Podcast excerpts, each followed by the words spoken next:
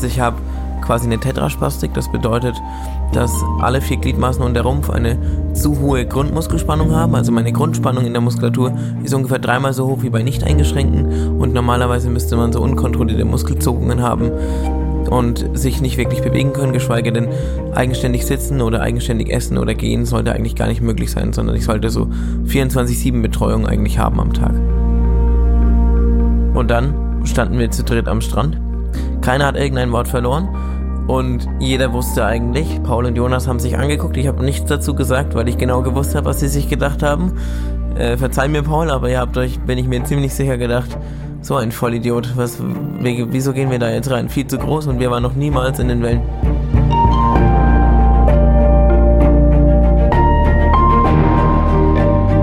Helden der Meere. Der Blue Awareness Podcast mit Christian Weigand. Hallo und herzlich willkommen zu dieser Episode von Helden der Meere. Mein heutiger Gast, Johannes Krasser, ist durch eine körperliche Behinderung in seinen Bewegungen stark eingeschränkt. Das heißt für ihn aber noch lange nicht, irgendetwas nicht tun zu können. Denn sein Credo lautet, nichts ist unmöglich. So macht er immer wieder Aktionen, die sein Umfeld und auch seine Ärzte in großes Staunen versetzen. Er macht bei Obstacle-Läufen mit, er hält den Weltrekord für den höchsten Sprung mit einem Rollstuhl ins Wasser und aktuell arbeitet er an einem Kletterprojekt, bei dem er, haltet euch fest, den Zuckerhut erklimmen möchte. Ein Projekt, was mich ganz besonders aufmerksam gemacht hat, ist seine Teilnahme an einem Surfwettbewerb. Er hat sich nämlich gedacht, warum kann ich nicht selbst auch eine Welle reiten? Er hat sich dann überlegt, wie das Ganze funktionieren kann und ihr werdet heute erfahren, was sein Plan dazu war und ob es dann letztendlich auch funktioniert hat. Für mich war das heute ein sehr spannendes Gespräch, denn ich muss zugeben, ich hatte bisher noch relativ wenig Berührungspunkte mit Menschen mit Behinderung. Und dementsprechend war ich auch ein wenig verunsichert, wie kann ich meine Fragen stellen, wie kann ich verhindern, in Fettnäpfchen zu treten. Und Johnny hat mir da ziemlich früh die Angst genommen und hat direkt gesagt, ey Chris, alle Fragen sind in Ordnung, blöde Fragen gibt's nicht, lass uns einfach ganz locker drauf losquatschen. Das haben wir dann auch gemacht und so konnte ich wirklich viel über Johnny, über sein Leben mit der Behinderung, aber auch in unserer Gesellschaft lernen und musste leider auch feststellen, dass auch bei mir im Kopf noch so manche Schubladen überdacht werden möchten. Ich wünsche euch auf jeden Fall, dass ihr in dieser Folge viele Erkenntnisse sammeln könnt, vielleicht auch den ein oder anderen Aha-Moment habt, wobei viele von euch da wahrscheinlich schon sehr viel weiter sind als ich. Und ich wünsche euch vor allem ganz viel Spaß. Denn was Johnny auf jeden Fall kann, ist andere Menschen zu inspirieren. Advertorial wenn ich mir einen Film anschaue, dann ist das fast immer eine Naturdoku. Denn nichts fasziniert mich so sehr wie die Wunder, die unser Planet zu bieten hat. Besonders, wenn sich diese unter der Wasseroberfläche abspielen. Und allen, die solche Dokumentationen genauso lieben wie ich, möchte ich eine Empfehlung aussprechen. Und zwar haben sich Disney und National Geographic zusammengetan und stellen im April, passend zum Earth Month, Initiativen zum Schutz, zur Wiederherstellung und zur Wertschätzung von unserem Zuhause in den Mittelpunkt. Besonders den Earth Day, nämlich Montag, den 22. April 2024, solltet ihr euch notieren. An diesem Tag starten einige Highlights, darunter auch die Dokumentation Die geheimnisvolle Welt der Oktopusse, die vom Oscar-Preisträger und Meeresenthusiasten James Cameron produziert wurde. Ich durfte die dreiteilige Doku schon vorab anschauen und bin begeistert von diesen Tieren. Sie haben drei Herzen, blaues Blut und können sich durch ein Loch von der Größe ihrer Augäpfel zwängen. Sie sind intelligent, sozial und neugierig, aber zugleich auch furchterregend. Sie sind Meister der Tarnung und Verwandlung und sie besitzen erstaunliche Fähigkeiten, die die menschliche Vorstellungskraft übertreffen. Neugierig geworden? Selbst abtauchen in die geheimnisvolle Welt der Oktopusse könnt ihr am 22. und 23. April jeweils ab 20.15 Uhr auf National Geographic Wild im TV oder ab dem 22. April auf Disney Plus im Stream.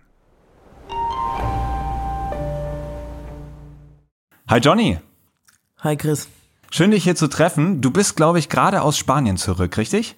Tatsächlich ja, ähm, seit vergangenen Samstag, also vor fünf Tagen. Okay, ja, wir hatten im Vorzug zu diesem Gespräch schon darüber gesprochen und ich war ziemlich beeindruckt von deiner Tour nach Spanien. Willst du uns einmal ganz kurz verraten, was du da gemacht hast? Ja, also es ist so, ich bin äh, seit Anfang des Jahres Markenbotschafter bei Adidas und Adidas hat mich vor knapp drei Wochen angefragt für einen Vortrag im Club der Besten der deutschen Sporthilfe. Äh, ja, und deshalb war ich dann in Spanien beim Club der Besten der deutschen Sporthilfe eine Woche lang und habe da eben dann am Donnerstag auch einen Vortrag gehalten. Okay, und wer saß dann bei diesem Vortrag vor dir? Bei dem Vortrag saßen vor mir alle Medaillengewinner der Olympischen Spiele und alle Goldmedaillengewinner der Paralympics sowie alle Medaillengewinner der Winterweltmeisterschaften. Deswegen auch Club der Besten. Also der findet jedes Jahr statt, wo eben die Besten der Sportler sich jedes Jahr dann zu einer Woche treffen. Wow. Okay, und du warst Keynote Speaker und hast denen deine Geschichte erzählt. Genau, ich durfte da einen Vortrag halten und durfte die Woche eben damit verbringen, was auch eine sehr spannende Erfahrung war. Natürlich war da auch viel Spaß dabei, aber es ist schon auch interessant, die Athleten und Athletinnen dann kennenzulernen und auch die Geschichten, die dahinter stecken. Also es ist schon spannend auch. Und die Geschichte, die hinter dir steckt, die werden wir in der nächsten Stunde kennenlernen. Wir starten mal in der allerersten Kategorie und zwar ist es das Meeresrauschen. Meeresrauschen. In dieser Kategorie geht es darum, dass wir gemeinsam einen Ausflug ans Meer machen. Und das muss kein realer Moment sein, kann es, muss aber nicht. Wie würde denn ein perfekter Moment am Meer für dich aussehen? Ein perfekter Moment am Meer wäre für mich auf jeden Fall warm, sehr warm, viel Sonne, Strand und am besten das Wasser nicht allzu kalt und natürlich mein Surfbrett dabei. Okay, und wenn du dann anfängst zu surfen, Nimm uns mit in diesem Moment. Wie würde sich diese Welle für dich anfühlen? Was geht da vor? Was passiert? Also, wenn ich anfange zu surfen, da muss man dazu sagen, dass ich das bisher noch nicht so oft gemacht habe. Nach den ADH noch nicht einmal wieder, weil es kaputt ist seitdem. Aber wenn ich die Welle dann nehmen würde, dann wäre es wahrscheinlich jedes Mal anders, weil ich noch nicht so viel Erfahrung damit habe, aber ich würde einfach versuchen, stehen zu bleiben auf der Welle und muss natürlich erstmal hoffen, dass mich meine Jungs, die dann mit mir dabei wären, auch ordentlich in die Welle schieben. Ähm, aber so würde das aussehen und ich würde auf jeden Fall versuchen, so viele Wellen wie es geht, ähm, stehen zu bleiben und auch zu surfen, ohne Turns wahrscheinlich, aber einfach sie geradeaus runter zu surfen und so lange, bis ich platt bin. Okay, da steckt schon viel drin, was Lust auf mehr macht. Wir werden nämlich gleich über deine erste Welle, die du gesurft bist, noch im Detail reden. Ich glaube, damit die ZuhörerInnen überhaupt ein gutes Gefühl dafür bekommen, wer du eigentlich bist, springen wir auch schon direkt in die nächste Kategorie, nämlich das Logbuch. Logbucheintrag. Vielleicht magst du einmal kurz vorstellen, wer bist du, was macht dich aus? Ja, ich bin Johnny, bin 32, äh, habe Sportwissenschaften im Bachelor an der TU München und in Australien studiert. Bin dann zum Master an die Sporthochschule, habe parallel dazu noch einen weiteren Studiengang gemacht beim DFB und habe dann noch einen Bachelorstudiengang drangehängt im Bereich Sport und Gesundheit und Prävention, weil es einfach schwierig war mit der Jobsuche und bin aber eigentlich körperbehindert, das heißt eigentlich Rollstuhlfahrer. Das heißt, ich habe quasi eine Tetraspastik, das bedeutet, dass alle vier Gliedmaßen und der Rumpf eine zu hohe Grundmuskelspannung haben. Also meine Grundspannung in der Muskulatur ist ungefähr dreimal so hoch wie bei nicht eingeschränkten und normalerweise müsste man so unkontrollierte Muskelzogungen haben und sich nicht wirklich bewegen können, geschweige denn eigenständig sitzen oder eigenständig essen oder gehen sollte eigentlich gar nicht möglich sein, sondern ich sollte so 24-7 Betreuung eigentlich haben am Tag.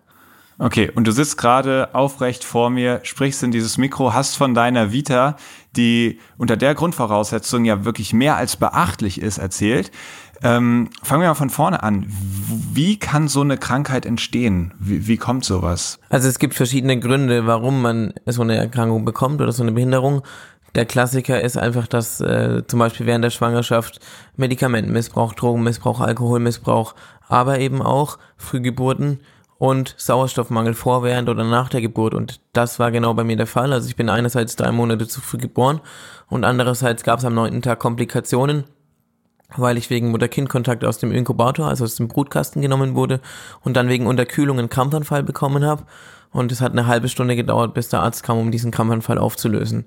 Und eine halbe Stunde Sauerstoffmangel im Gehirn ist natürlich nicht unbedingt von Vorteil. Okay, krass. Und gibt's da unterschiedlich schwere Ausprägungen von so einer Tetraspastik?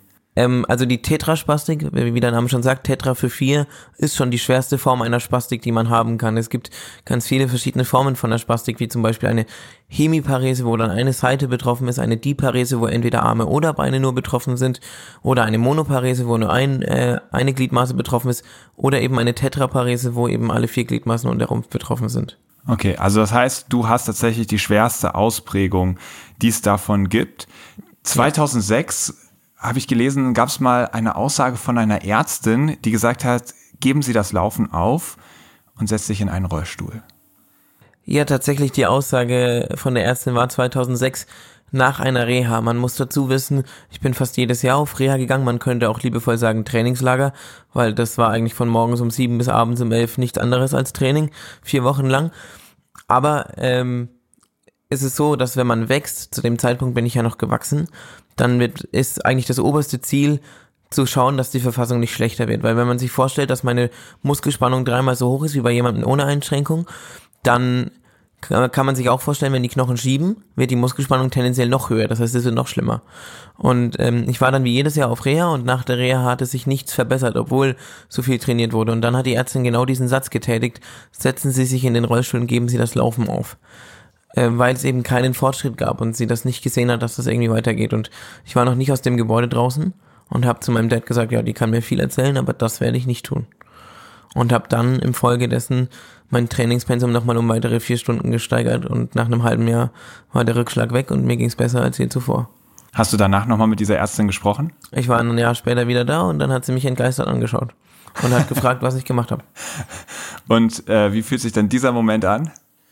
Der hat sich damals ganz gut angefühlt, wenngleich mir auch ähm, bewusst war, dass das nicht von Dauer sein wird, weil sich einfach aufgrund der Spastik das immer wieder verändern wird, weil sie sich neue ähm, Stellen im Körper sucht, wo man dann das Training wieder anpassen muss und es teilweise sehr schwer ist, da überhaupt was dagegen zu setzen. Also ich habe zum Beispiel seit vier Jahren jetzt äh, bin ich keinen Meter mehr Fahrrad gefahren, obwohl das mal mein Leistungssport werden sollte, weil sich einfach im Rumpf verändert hat und im Rumpf ist es extrem schwer, das wegzutrainieren. Also von daher hat sich damals gut angefühlt, mir war aber schon bewusst, dass das nicht immer so bleiben wird.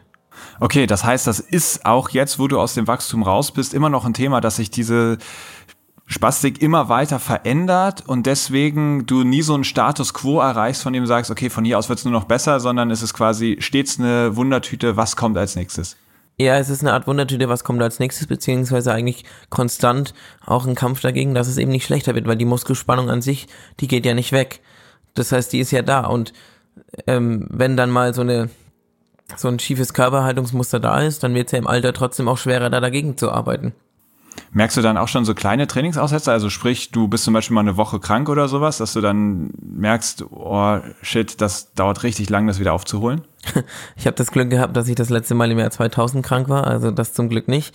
Aber wenn ich mal eine Woche aussetze, dann muss ich schon ungefähr vier Wochen wieder arbeiten, um mir den Stand von vor der Woche zu holen. Je nachdem, wie gut meine Grundverfassung eben zu dem Zeitpunkt war. Also du warst jetzt 21 Jahre lang nicht krank? Ja. Wahnsinn. Nicht, nicht richtig krank. Sehr cool. Du hast mal gesagt, Behinderung ist eine Baustelle auf der Autobahn, aber kein Stoppschild für den Sport. Das klingt vielleicht so, als ob manch ein Arzt diese Perspektive nicht unbedingt unterschreiben würde. Also was sagen denn eigentlich so die Ärzte dazu, wenn die hören, was du an Sport so vorhast? Man muss dazu sagen, ich bin sehr wenig bis gar nicht beim Arzt. Okay. Ähm, und leider ist auch heute noch die medizinische Meinung ganz oft zur Spastik, dass ähm, man sagt, wenn die Spastik sozusagen eintritt, was bei mir jetzt sehr selten bis gar nicht der Fall ist durch das ganze Training, weil ich seit ich ein halbes Jahr alt bin, vier Stunden Training jeden Tag da reinstecke. Aber die Grundmeinung ist meistens so, dann lass das erstmal passieren und dann mach danach die Bewegung nochmal. Und meine Eltern sind von Anfang an einen anderen Weg gegangen. Die haben gesagt, ja, warum soll ich denn dem Gehirn diese falsche Bewegung erst zulassen, weil dann checkt das Gehirn ja nicht, dass sie falsch ist. Also dann wurde halt einfach mit schon relativ viel, in Anführungsstrichen, Gewalt, ja, das darf man jetzt nicht falsch verstehen, aber halt mit Gurten und Bändern und so versucht eben das zu unterbinden, dass dann meine Arme sich nach oben ziehen und irgendwann hat das natürlich aufgehört und so ist auch heute mein Training aufgebaut und deswegen, ja, die Ärzte sind durchaus häufig nicht der Meinung und wenn man vielen Ärzten erzählen würde, wie ich heute trainiere, mit Autospanngurten, mit irgendwelchen Gurten und Brettern, um mich einzuspannen beim Laufband dann bin ich mir ziemlich sicher, dass viele Ärzte das nicht gutheißen würden und aus sportmedizinischer Sicht schon gleich gar nicht. Und ich musste mir durchaus auch schon den Satz gefallen lassen, dass wir nicht im Mittelalter sind. Also das verdeutlicht vielleicht ein bisschen ähm, die Diskrepanz zwischen dem, was schulmedizinisch so gelehrt wird und dem, wie ich damit umgehe. Krass. Okay, also sprich, das ist jetzt nicht so, du bist ein medizinisches Wunder, stehst aus deinem Rollstuhl auf und alle Ärzte reiben sich die Augen, wie ist das eigentlich möglich, sondern du hast ganz eigene Methoden, die wahrscheinlich kaum ein Sportmediziner oder Mediziner dir empfehlen würde, wo du sagst, nee, nur so kann es funktionieren und spannst dich dann sozusagen einfach in so ein Sportgerät rein. Ja, es ist eigentlich beides. Also auf der einen Seite sind viele Ärzte, wenn sie mich dann sehen, schon begeistert, weil es nicht in ihr, ich nenne es jetzt mal so, in das Weltbild, in das medizinische passt, mit einer Spastik und vor allem mit einer Tetraspastik, so dann fit zu sein oder so sich bewegen zu können. Und auf der anderen Seite sind es trotzdem viele eigene Methoden, die nicht den, dem medizinischen oder sportmedizinischen Standard entsprechen. Lustig ist aber, dass du das in diesen Satz reininterpretierst, weil ich habe den Satz aus einem ganz anderen Grund geschrieben. Okay, erzähl uns, aus welchem Grund hast du gesagt, Behinderung ist eine Baustelle auf der Autobahn, aber kein Stoppschild für den Sport? Das hat so eine leichte soziale Komponente. Und zwar geht es darum, wir unterhalten uns seit Jahren über Wörter, die man sagen darf oder nicht sagen darf, aber das geht völlig am Ziel vorbei. Es geht nicht darum, was ich sagen darf oder was ich nicht sagen darf. Mir ist egal, wie oft jemand äh, behindert zu mir sagt. Ist mir völlig egal oder in welchem Kontext das benutzt wird sondern es geht darum, wie wir uns verhalten und was wir vor allem damit assoziieren. Und das ist das Ding. In Deutschland assoziieren wir mit Behinderung eine Baustelle. Und was macht eine Baustelle? Sie steht uns im Weg, sie kostet Zeit, sie nervt und sie macht uns langsam. So. Aber das ist ja, deswegen kann ich ja trotzdem Sport machen. Selbst wenn andere Leute solche Attribute damit assoziieren, die ich selber gar nicht damit assoziiere. Verstehe. Wir gehen später auf jeden Fall auch nochmal genauer auf dieses Thema ein. Ich muss dazu sagen, ich bin selber auch bisher extrem wenig mit dem Thema Behinderung in Berührung gekommen. Das haben wir auch im Vorgespräch schon besprochen. Und du hast gesagt, ey Chris, frag einfach drauf los. Es gibt gar, gar keine doofen Fragen, sondern ja. es ist immer besser, man fragt. Und äh, genau unter dem Vorsatz mache ich das jetzt auch. Dementsprechend, du darfst mich da auch gerne immer mal wieder korrigieren, damit ich und die ja, ganzen ZuhörerInnen äh, ähm, da gerne auch lernen können, wenn es mal irgendwas gibt, wo du sagst, boah, so besser nicht sagen oder sowas. Da versuche ich gerne rücksichtsvoll zu sein. Aber da gehen wir später noch drauf ein. Jetzt würde ich gerne noch so diesen Punkt zu Ende bringen, ähm, wie du im Sport funktionierst. Und da wäre auch für mich die Frage, wie hart ist denn das Training für dich? Also wenn du sagst, irgendwie du trainierst jeden Tag vier Stunden, ich glaube, das machen die allerwenigsten Menschen. Ja, es gibt sicherlich Menschen, die auch so viel trainieren und sogar mehr trainieren als ich. So. Aber klar, jeden Tag ist halt man ein halbes Jahr alt ist, jeden Tag im, so im, ja, bis zu vier Stunden zu trainieren, ist schon nicht ohne. Ähm, es ist teilweise hart und mir fällt es mittlerweile auch immer schwerer, mich für so ein Pensum zu motivieren, muss ich ganz klar zugeben auch. Aber Sport ist für mich halt mein Lebenselixier. Ohne den Sport könnte ich nichts von dem, was ich heute kann. Ich könnte kein selbstbestimmtes Leben führen. Ich, wir würden heute nicht hier sitzen. Ich hätte niemals die Projekte gemacht. Ich wäre niemals in Australien gewesen. Ähm, niemals auf dem Surfbrett und äh, ja, würde nicht das machen, was ich heute mache, sondern würde wahrscheinlich in einem betreuten Wohnen, auch wenn das richtig hart klingt, mehr oder weniger vor mich hin vegetieren. So für, das ist eigentlich der Sport für mich. Okay, krass. Da kann man sich vorstellen, woher deine Motivation kommt. Und gleichzeitig muss man sagen, eigentlich bist du ein Spitzensportler. Also Leute, die mehr als vier Stunden am Tag trainieren, ähm, sind Spitzensportler. Wenn man, was heißt eigentlich, ne, wenn man, wenn wir gleich nochmal drauf eingehen, was du alles machst, bist du sowieso schon ein Spitzensportler. Ich würde das ja nicht so sehen, aber das muss ich mir mittlerweile von der Trainerin auf der Trainingsfläche bei der Physio auch gefallen lassen, dass sie das so sagt und ich kann das jedes Mal nicht hören. Aber ja. ja, und ich habe mich da jetzt eingereiht. ähm, vielleicht noch, damit wir so ein bisschen begreifen können, wie dein Alltag funktioniert ich stelle mir vor, dass für dich viele Sachen, die für mich ganz selbstverständlich sind, über die ich gar nicht nachdenke, die für mich ja barrierefrei funktionieren, eine Schwierigkeit darstellen. Vielleicht kannst du mal so umreißen, wie sieht dein Alltag aus? Also an welchen Punkten verläuft dein Alltag ganz anders als meiner zum Beispiel? Also vorneweg geht nicht, gibt's für mich nicht. So, das ist erstmal meine Devise und wenn jemand sagt, es geht nicht, dann ist das für mich so der Ansporn, es trotzdem zu probieren und es trifft auf alles zu. Und es gibt für mich nicht den typischen Alltag den gibt's nicht, weil ich habe zwar einen Plan für einen Tag und ich wette mit dir auch der Tag heute wird anders laufen, als ich ihn eigentlich geplant habe, weil es immer so ist. Es kommt immer irgendwas dazwischen, weil dafür mache ich zu viel. Aber was definitiv ein äh, konstanter Bestandteil meines Tages ist, ist das Training. Ob es jetzt morgen und abends oder drei Einheiten sind oder zwei Einheiten nachmittags, zwei morgens, ist immer individuell. Aber das ist eine Konstante in meinem Alltag. Und ansonsten gehören meine Helfer zum Alltag, die mir eben durch den Alltag helfen, damit Dinge eben besser funktionieren. Ich könnte in der Theorie schon sicherlich mehr oder weniger alles alleine, aber es würde viel zu lange dauern, als dass ich die Sachen in einer adäquaten Zeit auf die Reihe kriege und vor allem auch gut auf die Reihe kriege, weil zum Beispiel das Training würde ohne meine Helfer gar nicht funktionieren auch. Und auch die anderen Dinge eben nicht. Das heißt, ich habe sowas wie die früheren Zivildienstleistenden, also Helfer, die mir eben durch den Alltag helfen, die eben, ja, zum Beispiel die Wäsche in die Waschmaschine tun, ähm, das Geschirr mit abspülen, mir beim Training helfen und alles, was eben ansteht, wenn wir, wir heute, wenn ich jetzt unterwegs bin und so, dann mitkommen.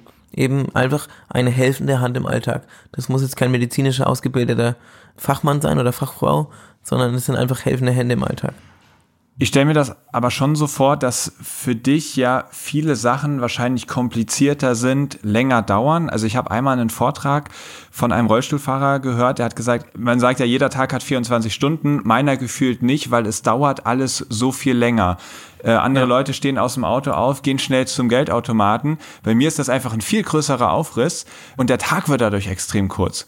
Und ja. wenn ich an meinen Tag denke und ich mir vorstellen würde, jeden Tag vier Stunden Zeit für Sport frei zu schaffen, dann wäre das eine riesengroße Herausforderung, wo ich echt gucken müsste, wie geht das eigentlich? Wenn ich mir dann vorstelle, bei dir, wo ja viele Sachen mehr Zeit kosten, dann noch vier Stunden Sport unterzubringen, Wahnsinn. Das ähm, ist tatsächlich so. Also es ist ähm, vieles dauert länger, auch wenn ich schon in vielen Dingen versuche, effizient und schnell zu sein, äh, was ich auch von meinen Helfern so ein bisschen dann in Anführungsstrichen erwarte, dass sie eben mitdenken, damit solche Dinge dann schneller funktionieren. Trotzdem dauert der Tag länger und am Ende war es häufig so, dass ich ähm, Jetzt ist es ein bisschen besser, weil ich nicht mehr ganz so viel zu tun habe, aber als Uni und so noch da war und ich ja meine Helfer auch komplett selbst bei mir angestellt habe, sprich die ganzen Abrechnungen etc. auch mache, dann war es ganz häufig so über Jahre, dass mein Tag bis nachts um drei ging und morgens um sechs wieder angefangen hat. Jeden Tag. Wow. Krass. Okay. Wir springen jetzt mal in die nächste Kategorie. Abenteuer Ozean. Unser Gespräch heute führen wir vor allem, weil ich mitbekommen habe, dass du neben all den anderen Projekten, die du gemacht hast, auch schon auf einer Welle geritten bist. Wie ist diese Idee entstanden? Also die Idee des Surfens ist eigentlich sehr lustig entstanden und hat auch, in, als sie dann wirklich entstanden ist, einen nicht ganz so schönen Background, aber ich war 2016 mit einer Gruppe von Studierenden bei den deutschen Hochschulmeisterschaften im Surfen in Frankreich, in Seniors, als Zuschauer und fand es damals schon irgendwie cool, das Surfen und dachte, boah, geil, irgendwann muss ich das mal machen. Und habe das dann aus den Augen verloren wegen meiner Masterarbeit. Und dann war es aber so, das äh, muss ich der Vollständigkeit halber dazu erzählen, ich hatte dann nach meinem Master ähm, und dem zweiten Studiengang über den DFB hatte ich Bewerbungen geschrieben und bin eigentlich, obwohl ich in der Bundesliga gearbeitet hatte und im Ausland war, überall abgelehnt worden, bevor man mich mal zum Bewerbungsgespräch eingeladen hat. Mal mehr, mal weniger direkt wegen meiner Behinderung. Ähm, bei insgesamt 900 Bewerbungen und dann 900. Ja. 900. Krass.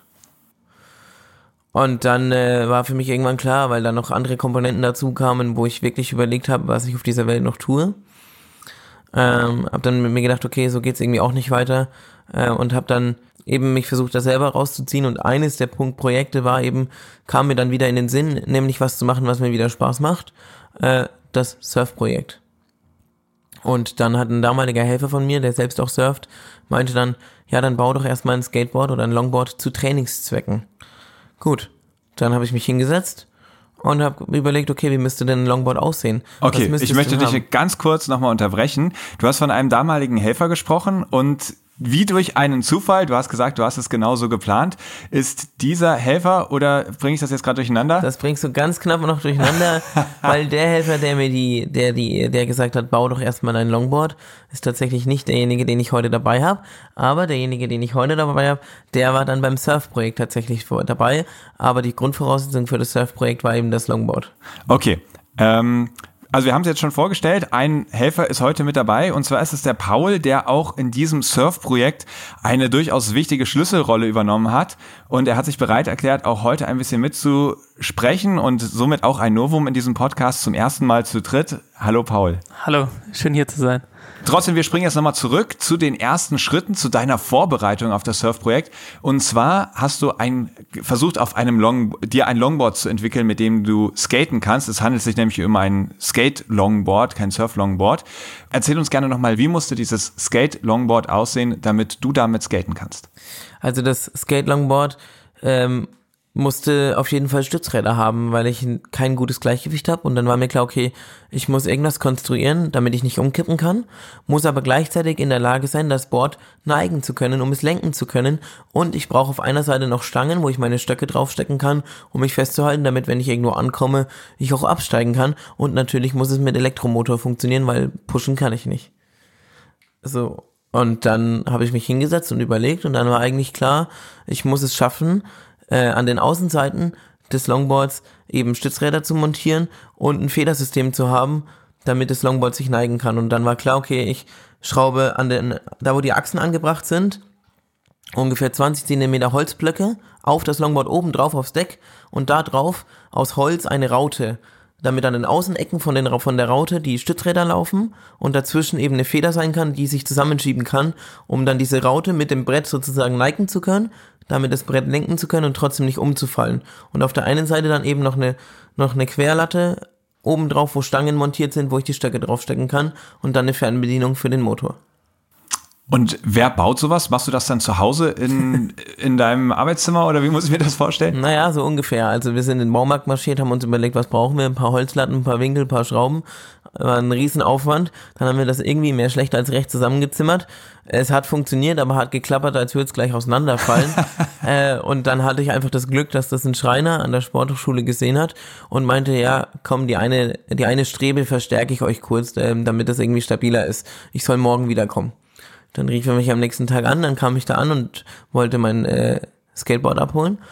Oder mein Longboard in dem Fall. Und dann hat er nicht nur die eine Strebe neu gemacht, sondern das ganze Ding, die gesamte Konstruktion aus einem Holzstück mit richtig äh, gut verschraubten Schlossschrauben und das war dann Prototyp Nummer zwei und damit fahre ich seitdem. Also du fährst auch heute noch mit dem Ding durch die Gegend? Ich habe aktuell keinen Motor, ähm, weil das ein Motor meines damaligen Helfers war, der jetzt nicht mehr ähm, verfügbar ist. Also so, äh, sollte sich noch mal jemand finden, der mir einen Motor sponsern möchte für so ein Longboard, dann fahre ich auch wieder damit oder der bereit ist, da was mitzuentwickeln. Aber ich will auf jeden Fall irgendwann wieder fahren, ja. Okay, also der Ausruf geht auf jeden Fall schon mal an alle HörerInnen raus. Falls ihr einen Longboard-Motor übrig habt, äh, nehmt Kontakt zum Johnny auf, der freut sich darüber. Ja. Und äh, Paul, warst du da auch schon integriert bei diesem Skate-Projekt? Genau, also da habe ich quasi gerade angefangen, ähm, bei Johnny zu arbeiten als Helfer und äh, für mich kam es natürlich äh, super praktisch, so ein Skate- und äh, Surf-Projekt zu starten. Das ist natürlich das, wofür ich brenne. Wir haben zusammen witzigerweise dieses Skateboard auch im Rahmen eines äh, Unikurses gemacht, den wir beide zusammen hatten. Und haben sogar noch eine kleine Ausarbeitung äh, drüber geschrieben. Ja, also ich bin Schraub, also sowas so handwerkliche Schrauben und das nicht so super begabt. Zum Glück hatten wir unseren Kumpel Roschan, der da geholfen hat um das alles irgendwie, diesen ersten Prototyp zu schrauben. Und muss sagen, dieser Motor, der da drunter war, der konnte 40 km/h fahren. Das heißt, es ist kein Wunder, dass das Ding so geklappert und kurz vor Auseinanderfallen war, weil das war richtig schnell. Und ähm, ja, wir sind dann mit den Skateboards immer hinterhergefahren, hatten die Fernbedienung in der Hand und Johnny Achso, also das heißt, er hat gar nicht, also Johnny, du hast gar nicht selber die Geschwindigkeit bestimmt, sondern Paul, das hast du gemacht. Genau, also, also ich bin dann mit dem Skateboard hinterhergefahren, habe die Geschwindigkeit kontrolliert. Es gab auch mehrere Stufen, dass man nicht, wenn man jetzt Vollgas gibt aus Versehen, Johnny den richtigen Abgang macht. Ähm, wir haben es versucht, dass Johnny das selber äh, hinkriegt. Wir hätten das die, die Fernbedienung ein bisschen umbauen müssen. Ähm, das hat aber leider nicht geklappt auf lange Sicht. Ja, da müsste man noch mal ein bisschen Entwicklung vielleicht auch reinstecken, wenn man den Hersteller hätte mit einem Motor, weil ich muss mich ja auf der einen Seite festhalten an den Stöcken und kann nicht einfach eine Hand wegnehmen, aber wenn man das irgendwie hinkriegen würde, dass man das an den Stöcken montieren kann, entsprechend könnte das ja. schon auch gehen. Könnte das passieren, dass in so einem Moment, dass dann deine Hände verkrampfen und du zum Beispiel dann so voll auf, auf dem Gaspedal landen ähm, würdest? Ja, das habe ich schon bedacht, also in, in der Schrecksituation würde ich ja die Hände immer zumachen, das heißt, wenn, dann muss es so konstruiert sein, dass wenn ich die Hände zumache, dass ich dann im Idealfall ah. bremse und nicht Gas gebe. Ah, okay. Ja, super. Und dann hat das mit dem Skaten schon mal funktioniert und das hat euch dann Mut gemacht, okay, das könnte mit dem Surfen auch klappen. Ähm, habt ihr dann naja. auch oder noch nicht? Also ich ich schon, aber man muss fairerweise dazu sagen, dass bei fast allen Projekten alle anderen Leute mir erstmal den Vogel zeigen. Wie ging das dann weiter? Ihr habt ja sogar noch eine Probetour gemacht, um das Surfen eigentlich vor den deutschen Hochschulmeisterschaften schon mal auszuprobieren. Seid dann extra nach Peniche, glaube ich, geflogen und, genau. und habt das dann da ausprobiert. Wie sieht denn dann dein Surfbrett aus? Ist da auch einfach diese Raute vom Skateboard abgeschraubt, aufs Surfbrett draufgeschraubt? Mm, also für mich hat das Skate oder Longboard als Blaupause gedient. Ähm, das heißt, was ich dann gemacht habe, ich habe dann ähm, alle möglichen Surfbrettbaufirmen angeschrieben, ob sie Bock hätten auf so ein Projekt. Und dann muss man dazu sagen, ich hatte Glück und zwar hat ein Dozent an der Sporthochschule, Ingo Helmich an dieser Stelle, vielen Dank, der selber skatet und surft, gesagt, ey, geile Aktion mit dem Skateboard oder mit dem Longboard, das muss in die Zeitung. Und mir war das relativ egal, weil ich habe das nicht für die Zeitung gebaut. Und dann hat er das an Z weitergegeben, dem jungen Magazin von der Zeit. Und dadurch ist unerwarteterweise eine Medienpräsenz von mir entstanden, was es mir dann natürlich ein bisschen leichter gemacht hat, eine Surfbrett-Baufirma zu überzeugen, mit mir so ein Projekt umzusetzen. Und dann hatten wir das Glück, dass wir die ähm, deutsche Surfbrettbaufirma Torque, die ja in Portugal sitzt, eben als Partner dann haben oder gewinnen konnten für das Projekt. Und dann hat der Chef von Torque eben gesagt, jo, ähm, folgende Idee, wir nehmen ein Softtop, ein großes, und setzen da Mastkästen aus dem Windsurfen ein und nehmen dann Mastfüße aus dem Windsurfen. Und dann habe ich ihm erklärt, ja, aber das muss schon stabil sein, weil ich muss mich daran festhalten und so, das darf sich nicht bewegen. Dann meinte er, ja, gar kein Problem, wir nehmen die härtesten Mastfüße, das müsste schon funktionieren. Gut, dann haben wir uns im Februar 2019 auf den Weg gemacht nach Portugal für drei Tage. Jonas und Paul, meine beiden Helfer damals, beide Surfer, ähm, haben das Board abgeholt, sind dann am nächsten Tag äh, voller Vorfreude irgendwie ans Meer gefahren, haben mich in den Neoprenanzug reingestopft. Äh, by the way, das hat ungefähr eine halbe Stunde gedauert, weil ich bin ungefähr so beweglich wie ein Zementsack. ähm, äh, also ich bin halt nicht so beweglich, deswegen dauert das eine ganze Weile und ist anstrengend für meine Helfer. Und das ist ja sowieso schon anstrengend, in genau. dicken Neo reinzuspringen. Ja. Ich glaube, da erinnert sich Paul auch diese sehr ungern daran. Diese Neos anzuziehen, wirklich, das ist die Hölle, weil gerade wenn der noch trocken ist, man denkt es nicht, aber dann, wer, wer schon mal so einen neuen trockenen Neo angezogen hat, das klebt irgendwie noch mehr als ein nasser, ich weiß es nicht. Und das hat so, so lange gedauert immer. Wir hatten irgendwann eine Routine, deswegen war es dann in Peniche nicht ganz so schlimm. Mit Plastiktüten. Genau, mit Plastiktüten über die Füße und ähm, ja, das dauert immer richtig lange. Und äh, wenn man dann fertig ist, dann ist man auch echt fertig mit der Welt. Und ähm, ja, freut sich erstmal, dass er im Neo steckt. Gut. Aber das Witzige ist, dann waren wir noch nicht im Wasser. Dann standen wir da, dann schraubt Paul die Stangen so fest. Und wie Paul halt so ist, Paul ist immer für einen Scherz aufgelegt, dachte sich so, ich tippe mal oben gegen die Stangen, guck mal, ob die fest sind. Und er hat wirklich nur leicht dagegen getippt und dann hat sich herausgestellt, dass du diese Stange einfach 90 Grad in jede Richtung biegen kannst. Also mit stabil war da nicht viel. Da ist halt unten so ein Gummi drin und fürs Windsurfen brauchst du ja sozusagen, dass das der Mast sich in 90 Grad in jede Richtung legen kann. Aber wir haben das nicht gewusst so richtig, weil wir ja nicht aus dem Windsurfen kommen. Und äh, dann haben die extra die härtesten Gummis da eingebaut, aber das heißt ja trotzdem, dass die so instabil sind, diese Stangen, auch wenn die fest auf dem Board verschraubt sind. Und dann standen wir erstmal vor einem riesigen Problem. Mhm. Okay, weil solange die nicht wirklich komplett fixiert sind, hast du da keine Chance. Ja, dich weil die müssen mich ja. ja, ich muss ja, ich brauche ja Stabilität. Ja. Wenn ich im Stehen da draufstehen will. Ja, und dann war klar, so funktioniert es nicht. Also haben wir den Neoprenanzug wieder ausgezogen und dann war die Frage, und jetzt, am Ende des Tages, haben wir drei Tage im Baumarkt verbracht. Wir haben von diesen drei Tagen fast rund um die Uhr, als dieser Baumarkt morgens um sieben aufgemacht hat, bis abends um acht im Baumarkt verbracht. Alle möglichen Mittel und Wege gesucht, diesen Gummi rauszunehmen, zu ersetzen und stabil zu machen. Irgendwann so kompliziert, wir haben irgendwann, ich weiß nicht, irgendwelche Plastikrohre, irgendwelche Klemmschellen, irgendwie alles Mögliche. Alle drei von uns waren wahnsinnig entnervt irgendwann. Die beiden Jungs verständlicherweise. Und ich dachte mir, das kann ja wohl nicht wahr sein. Zwischendrin haben wir die Stangen irgendwo mal liegen lassen, weil wir völlig verballert waren. Dann, dann haben wir die im Gebüsch am nächsten Tag wiedergefunden. Ja, wir waren diesen ganzen Tag im Baumarkt und es war schönes Wetter draußen. Man denkt, ja, jetzt kommt man mal raus, ist ein bisschen im, ja, irgendwie in Portugal unterwegs, kann surfen, kann mit Johnny surfen, es wird super entspannt. Und dann hat man die drei Tage halt wirklich acht Stunden mindestens im Baumarkt verbracht. Und das war ja auf eine gewisse Art und Weise sehr frustrierend, weil auch die Sachen, die man sich da überlegt hat, man diskutiert, wie kann man es lösen, das führt auch manchmal zu so hitzigen Streitgesprächen so und das hat halt die Stimmung irgendwie so krass gekippt und dann waren wir halt frustriert und irgendwie ist dann uns eine dieser Stangen abhanden gekommen. Ich glaube, die lag auf dem Autodach und wir haben es nicht gemerkt, sie sind einfach losgefahren. Sind losgefahren und, und dann lag die, also sind wir am nächsten Tag früh wieder hingefahren, als allererstes wieder zum Baumarkt. Und was, so stellt man sich einen Surftrip auch nicht vor. Und dann haben wir da auch alles abgesucht, dachten wir, nee, der hat, der hat einfach hier jetzt geklaut, scheiße. Und dann hat Jonas, hat das eine rauchen gegangen, sehr frustriert, hat in den Busch geguckt und da lag sie.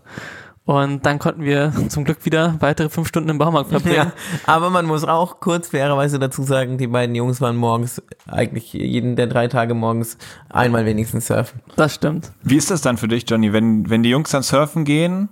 Ähm, sitzt du dann auf heißen Kohlen und kann es dann passieren, dass du mit deinem Schicksal haderst, dass du jetzt nicht auch ganz unkompliziert mitgehen, mitgehen kannst zum Surfen?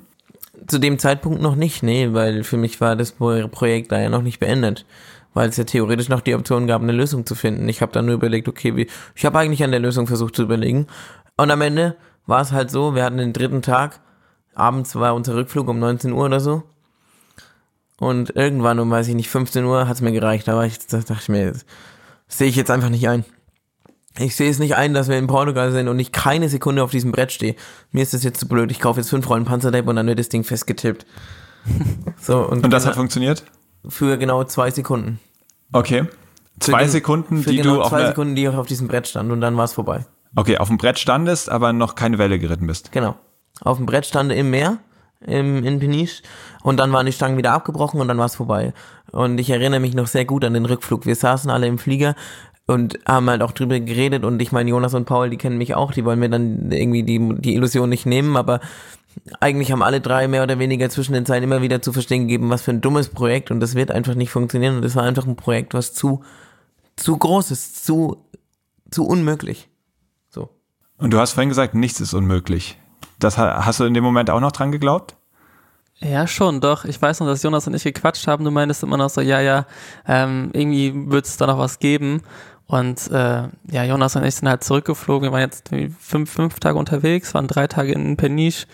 Und man hat halt so viele Mühen auf sich gegeben, auch diese Aktion in dem Baumarkt die ganze Zeit zu sitzen und sich wirklich irgendwie alles da anzugucken, was es da gibt. Da gab es natürlich auch nicht alles. Das war ein Baumarkt, den musste man mal 40 Minuten hinfahren, da gab es nichts.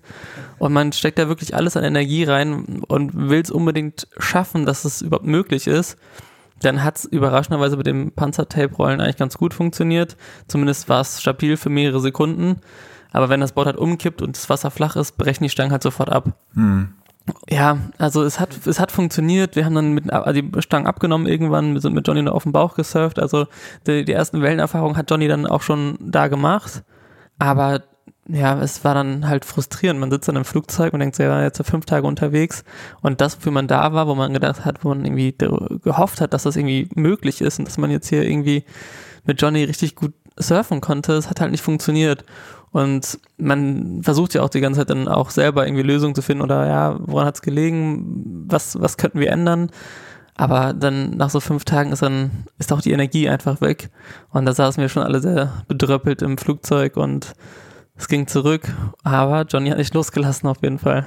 Wobei, du hast ja gefragt, also auch ich hatte in dem Flugzeug meine Momente, wo ich schon auch mir die Frage gestellt habe, hm, vielleicht funktioniert es nicht und keine Ahnung, damals war mein Kopf schon so programmiert, so, ne, aufgeben ist irgendwie nicht so. Und dann ein paar Tage später, ich habe immer wieder drüber nachgedacht, so, weil das ja auch so mein Motto ist, für irgendwas wird es schon gut sein. Und dann habe ich mir gedacht, so, wofür soll das jetzt gut gewesen sein, drei Tage da gewesen zu sein und nur zwei Sekunden auf dem Brett gestanden zu haben.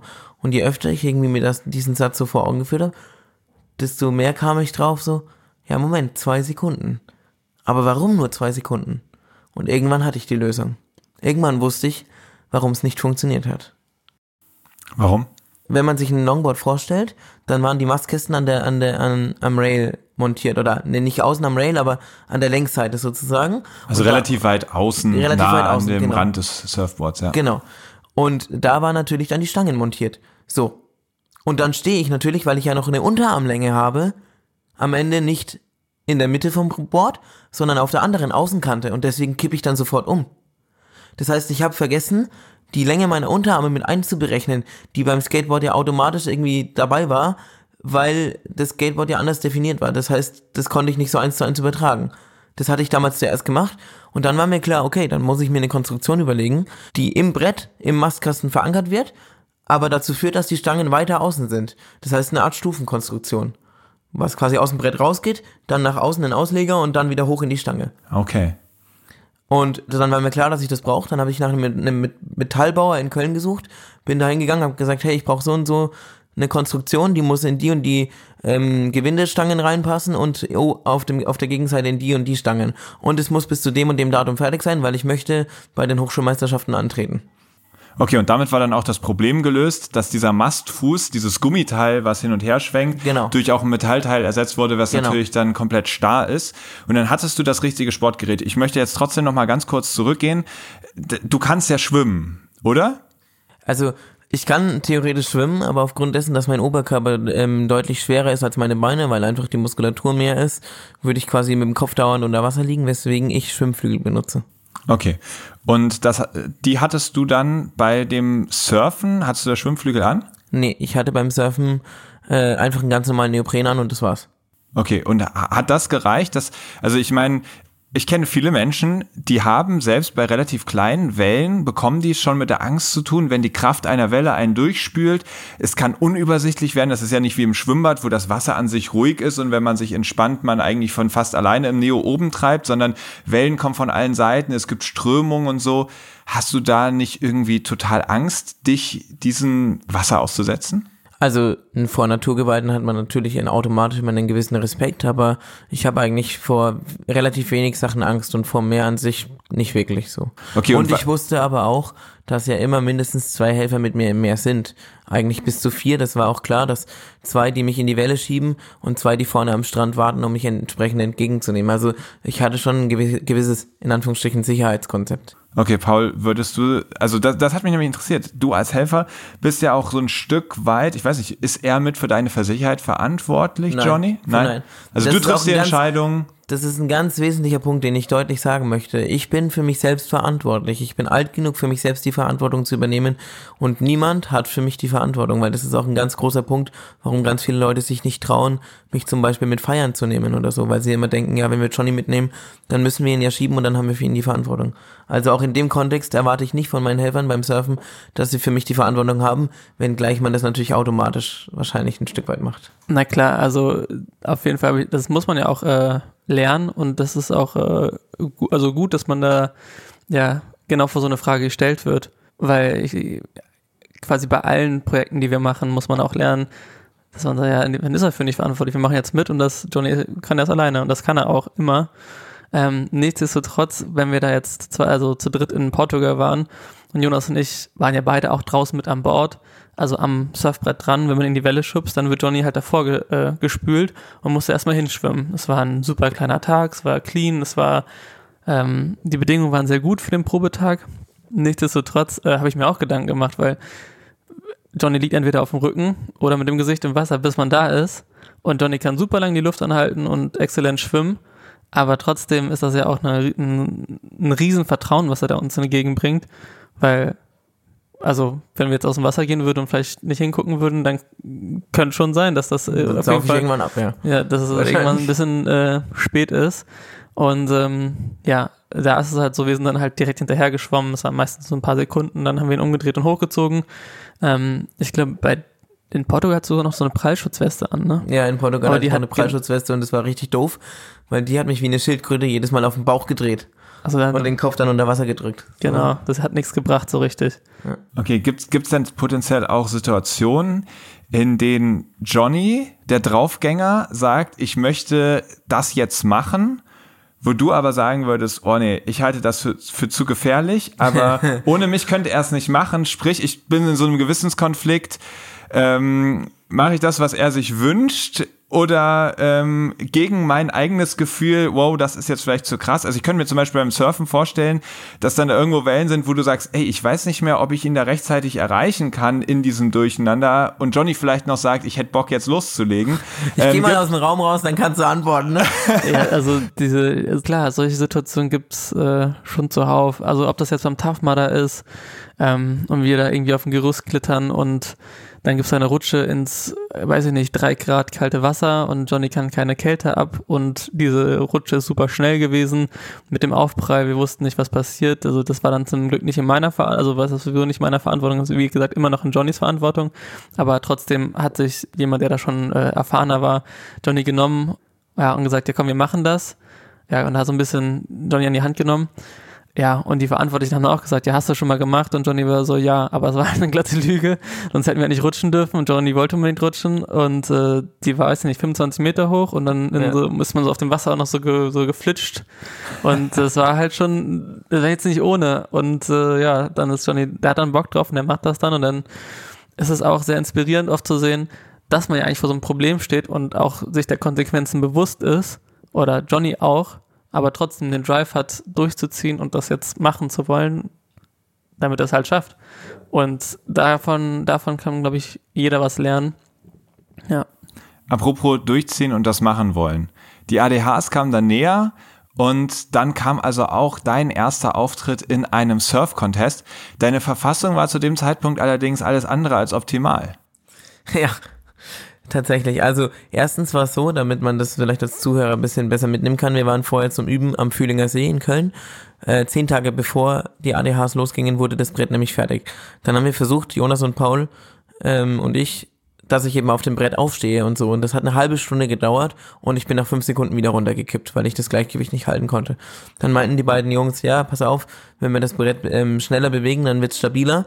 Also haben wir für den nächsten Tag Flossen mitgenommen, damit sie mich besser anschieben können. Tatsächlich hat es nur noch zehn Minuten gedauert, das Aufstehen, und ich bin schon ein bisschen länger drauf gestanden. So, dann wurde das Brett nach Frankreich abtransportiert und meine Verfassung war tatsächlich nicht so gut, weil ich mich neun Tage vorher beim Feiern auf die Schnauze gelegt habe und mir den kompletten Brustkorb geprellt habe. Das heißt, als der Wettkampf anstand, ich habe kurz hab ernsthaft überlegt, überhaupt zu fliegen, dachte mir, nee, das kannst du jetzt nicht machen. Du willst in die, in die Wellen, du willst bei dem Contest antreten, jetzt fliegst du auch rüber. Ich habe an dem Tag so viele Schmerzmittel-Intos gehabt. Vielleicht hat's deswegen auch, war das deswegen auch so verrückt. Ja, auf jeden Fall standen wir dann, stand der Heat an und der war eigentlich morgens gesetzt für mich. Und dann ist Paul, wo wir es gerade von der Verantwortung hatten, als erfahrener Surfer zur Contestleitung gegangen und hat gesagt, ganz ehrlich, mir ist das zu groß, ich gehe damit schon nicht rein. So, und das muss ich dann auch respektieren, weil im Endeffekt gehen sie auch ein gewisses Risiko ein und wenn sie sich dann dem verweigern, ähm, äh, aus, aus ähm, legitimen Gründen, dann steht es mir auch nicht zu, da dagegen zu reden.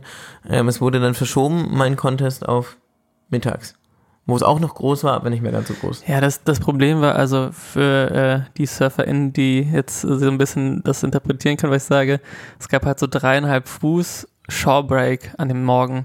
Und der ist war die High Tide, deswegen es gab draußen keine Welle richtig. Und alles, was war, es war halt ein paar Meter, die vor der Sandbank gebrochen sind. Und äh, ja, dann ist man direkt auf den Strand geklatscht. Und mit diesem ganzen Stangen und dem ganzen Surfbrett, was auch super schwer war, habe ich mir gedacht, wenn der auf, auf dem Sand klatscht, das kann halt nur richtig ins Auge gehen. Und, ja. Also beim, beim Shorebreak, das, wie du schon beschrieben hast, das ist die Welle, die dann wirklich unmittelbar auf den Strand bricht. Also die allererste Welle, wenn man ins Wasser geht, die genau. man abkriegt. Und bei Flut bricht eben vorher manchmal nichts und die komplette Energie der Wellen entlädt sich dann am Strand. Das ist wirklich eher eine heikle Situation nur für sehr erfahrene Surfer, die halt wissen, genau. okay, ich stürze da nicht so häufig. Und gerade für AnfängerInnen, die häufiger fallen, wissen halt da, okay, dann werde ich schon gerne mal voll auf den Sand geknallt. Da entsteht dann auch eine ziemliche Strömung, die einen sozusagen in die nächste Welle wieder reinzieht und dann nochmal draufklatscht. Also weiß Gott keine guten Bedingungen, um für Johnny seine allererste Welle zu surfen. Das stimmt. Ja. Genau, und es war halt auch noch so ungefähr Kopf hoch. Also es war schon ordentlich äh, Welle da. Und dann, das, das war halt nicht möglich. Und dann hat netterweise die Contest-Zeitung gesagt, ja, hey, pass auf, ihr wird einfach hinten mit dem letzten nicht mit dran gehangen. Wenn das besser ist, dann könnt ihr da surfen. Und das war auch echt unser Glück. Ja. Und dann standen wir zu dritt am Strand. Keiner hat irgendein Wort verloren. Und jeder wusste eigentlich, Paul und Jonas haben sich angeguckt. Ich habe nichts dazu gesagt, weil ich genau gewusst habe, was sie sich gedacht haben. Äh, verzeih mir, Paul, aber ihr habt euch, bin ich mir ziemlich sicher gedacht, so ein Vollidiot. Was, wieso gehen wir da jetzt rein? Viel zu groß und wir waren noch niemals in den Wellen mit diesem Brett. Ja, also Johnny hat es eben schon mal äh, erwähnt, äh, wir sind, haben ja versucht, auf dem See aufzustehen. Und das Aufstehen hat sich als eine sehr, sehr schwierige Choreografie äh, entpuppt, weil Johnny kann nicht einfach aufstehen. Das geht halt nicht, auch wenn man das Board ruhig hält. Das heißt, einer von uns, in dem Fall Jonas, musste das Board ruhig halten mit den Flossen. Ich musste mich auch irgendwie am Board festhalten mit so ja, mein, hat mein Bein so draufgeklemmt und unten drunter, weil ich brauchte ja irgendeinen Gegenpol, um Johnny hochzuheben. Wenn man sich überlegt, ich bin im Wasser, ich kann ja nirgendwo stehen oder sowas. Und wenn ich das Board zu sehr belaste, kippt Johnny wieder um. Und ähm, ja, das war einfach äh, dann wirklich eine Choreo, irgendwie den Fuß genau hier hin, dann klemm ich den mit meinem Knie fest, dann drücke ich genau hier die Hüfte hoch, dann kann Johnny den Fuß zwei Zentimeter nach vorne stellen und dann kann ich den anderen überhaupt erst knicken und ja, das hat da zu Anfang ewig gedauert. Und ähm, ja, wenn man dann sich überlegt, da draußen sind große Wellen und ich muss das da auch machen, wer weiß, ob ein Set kommt und uns wegwäscht, wie kommen wir überhaupt raus? Ja, und irgendwie haben wir dann improvisiert, ne? Ich. Also eigentlich, das muss man dann fairerweise dazu sagen, war die Grundidee von Jonas und Paul, wir gehen ins Weißwasser, in die kleinen Wellen vorne rein. Das war eigentlich die Anfangsidee. Und dann stehen wir da und zehn Sekunden später sagt Paul, ah, scheiß drauf, wir gehen jetzt raus. Packt mich und geht im Rettungsschwimmergriff, schwimmt er mit mir einfach raus in die grünen Wellen. Das Witzige ist, Rettungsschwimmergriff heißt ja, ich lieg auf dem Rücken und werd gezogen. Bis Paul irgendwann oder ich auch mal gecheckt haben, dass Paul mir sagen muss, wann eine Welle kommt, weil ich sonst immer Wasser schlucke, hatte ich auf jeden Fall schon ordentlich Wasser getrunken. Okay, und dann seid ihr weiter rausgepaddelt. Ja. Ähm, dementsprechend Jonas, der andere Helfer, hat dann das Brett rausgepaddelt. Hat's versucht. Hat's versucht. Also ihr seid rausgekommen und das Brett hat's dann auch noch hinterher geschafft irgendwie. Genau, also wir hatten halt keine Leash am Brett, weil uns das so heikel war, dass äh, ja das Board so nah bei Johnny bleibt oder das irgendwie zurückschnellt oder sowas. Oder Johnny sehr lange durchs Wasser gezogen wird. Genau, also halt die so Leash ist das Seil, was am Surfbrett dranhängt, für alle, genau, die das nicht kennen. Und wird am Fuß befestigt. Und jeder, der schon mal so ein, ein großes Brett am Fuß hatte und mal irgendwie gewaschen wurde, merkt, man wird mitgezogen, wenn man runterfällt. Und ja, das Risiko wollten wir irgendwie nicht eingehen, dass da irgendwas passiert, haben halt die Leash nicht also dran gemacht. Und ich bin mit Johnny im Rettungsschwimmergriff rausgeschwommen, hinter, äh, ja, hinter die Wellen ins Line-Up. Jonas ist mit dem Brett hinterher geschwommen. Dann haben wir ihn draußen äh, aufs Brett gelegt und dann waren wir eigentlich schon ziemlich am Ende, weil das war dann doch irgendwie mit dem Adrenalin und so sehr aufregend, aber irgendwie auch sehr anstrengend. Ja. Ähm, Johnny hat halt, wie gesagt, schon echt viel Wasser getrunken. Ich, also irgendwie haben wir dann, irgendwann habe ich immer gesagt Welle und dann ist er mal getaucht und äh, dann ging's, aber ja, dann hat, lagen wir auf dem Brett die ganze Zeit, wurden von der Strömung schon eigentlich äh, die Strömung, äh, die Küste runtergetragen seitlich und dachten so, ah, wir sind bald schon echt nicht mehr in der Contest-Zone, bevor der Contest überhaupt, also das Signal losging, dass es jetzt losgeht. Und ja, irgendwann hat es dann los, äh, kam das Signal und dann ging's los, ne? Ja, und dann weiß ich noch, dann hat Paul aufs Brett geklopft vorne und wir hatten das vorher nicht ausgemacht, aber ich habe das einfach als Hinweis verstanden, entweder stehst du jetzt auf oder nie. Und ich weiß nicht, wie das funktioniert hat, aber es hat genau nicht mal zwei Sekunden gedauert, bis ich gestanden war. Das war echt es so verrückt. Hat perfekt funktioniert. Von A bis Z, die gesamte, das, was wir uns vorher überlegt haben, der Bewegungsablauf, es hat perfekt funktioniert. Und dann stand ich da und dann haben die Jungs sich eine Welle ausgesucht und haben mich in die Welle geschoben. Und das Witzige ist, ich weiß nur wie ich aufgestanden bin. Dieses Warten auf die Welle, daran erinnere ich mich noch. Dann weiß ich erstmal nichts mehr. Und dann weiß ich noch so eine Sequenz, wie ich auf der Welle schon surfe und mir dachte, boah, ist das ein geiles Gefühl. Und dachte mir im nächsten Moment, oh fuck, ich muss mich konzentrieren, sonst falle ich wieder runter. Und zu meinem Erstaunen habe ich jede Welle, die ich versucht habe zu surfen, auch wirklich geschafft. Das heißt, ich habe es geschafft, beim zweiten Mal direkt auch wieder aufzustehen da ist dann die Konstruktion kaputt gegangen, also im Heat, im ersten Heat bei der zweiten Welle. Und trotzdem haben diese beiden Wellen gereicht, um in den zweiten Heat zu kommen. Und ähm, da bin ich dann äh, auch nochmal eine Welle gesurft, bevor die Konstruktion endgültig kaputt war. Aber ich habe es auch bei der vierten Welle zumindest geschafft, mit, einer, mit der kaputten Konstruktion aufzustehen, aber eben nicht mehr stehen zu bleiben. Aber am Ende des Tages war es meine erste Welle im Atlantik bei einem Wettkampf. Wow, okay.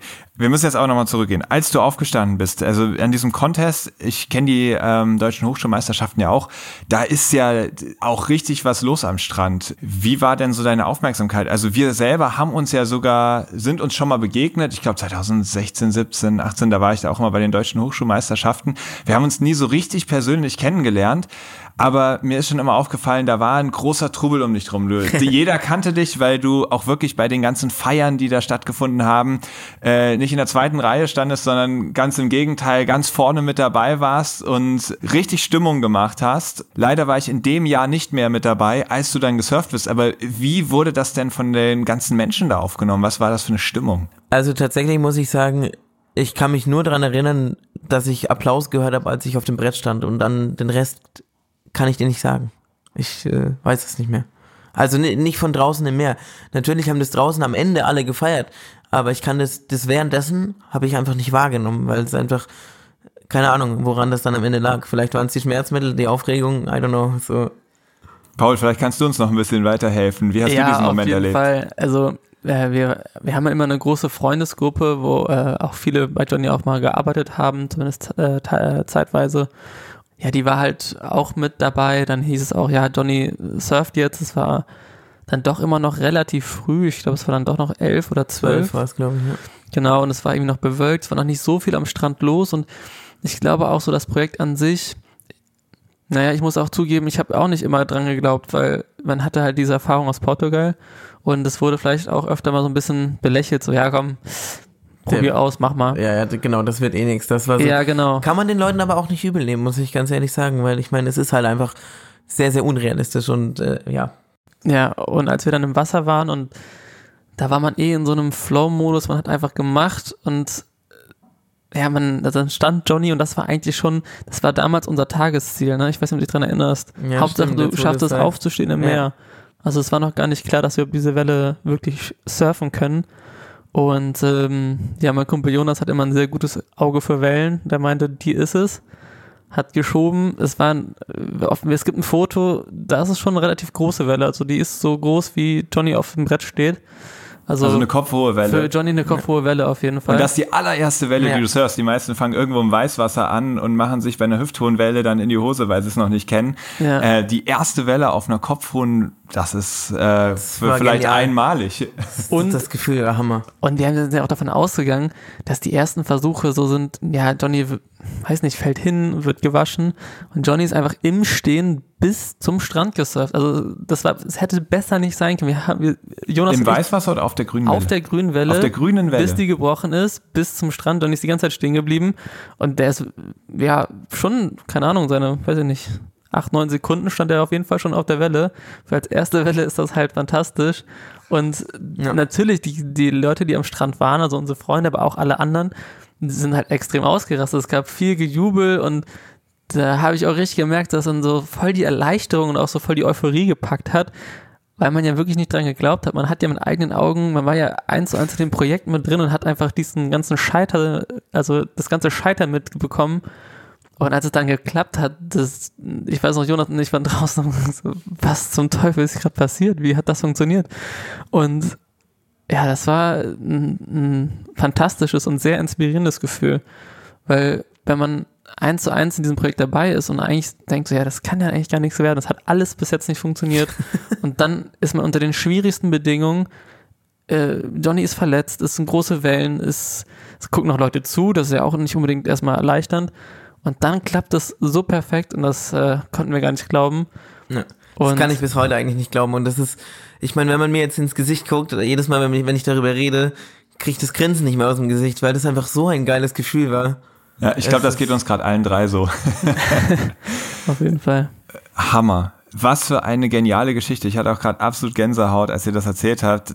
Das ist wirklich eine Leistung. Du scheinst ein Ja. absolutes Naturtalent zu sein, ähm, dass du die erste Welle acht bis neun Sekunden absurfst. Ich glaube, es gibt manche Leute, die fahren drei, vier Jahre lang jedes Jahr für eine Woche in ein Surfcamp und haben diesen Moment nicht. Also das äh, ist schon echt einmalig. Und wir haben leider nicht die Zeit, auf alles einzugehen. Du machst so viele Projekte.